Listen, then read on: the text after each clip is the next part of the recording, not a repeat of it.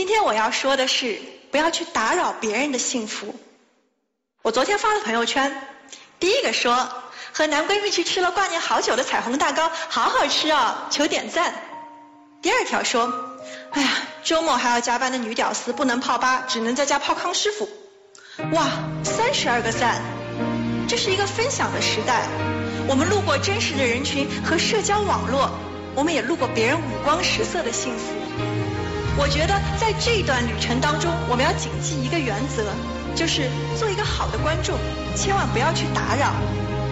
就好像上阶段有一个非常火的相亲广告，说的是一个大龄剩女被躺在床上的奶奶逼着去相亲，然后她注册了相亲网站，得到了另一半，最后皆大欢喜，奶奶的心愿完成了。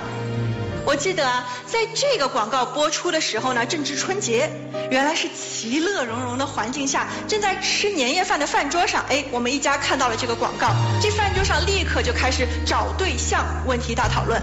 但这个讨论呢，往往都是不欢而散的。后来这个广告啊，遭到了很多人的声讨，为什么呢？因为它一方面打搅了别人的幸福，第二呢，也间接伤害了别人的幸福。就好像上两年有一个犀利哥，是的，他的生活是过得不好。我记得犀利哥那时候的头像被 P 成了国际名模、国家元首、飞行员等等等等，放在网上供人娱乐。我们到底是在救助他贫苦的生活，还是仅仅在消费他的人生呢？作为一个媒体人，我觉得我的责任是传播信息和文化，而不是去消费信息和文化。记得保护，而不是去打扰。当我们用镜头照进别人的生活的时候，请先停下来想一想，会不会有一些东西因为我们镜头的照射而永远改变了它原来的样子？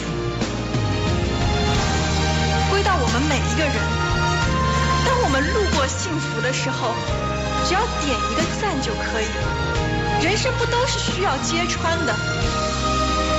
人生有的时候。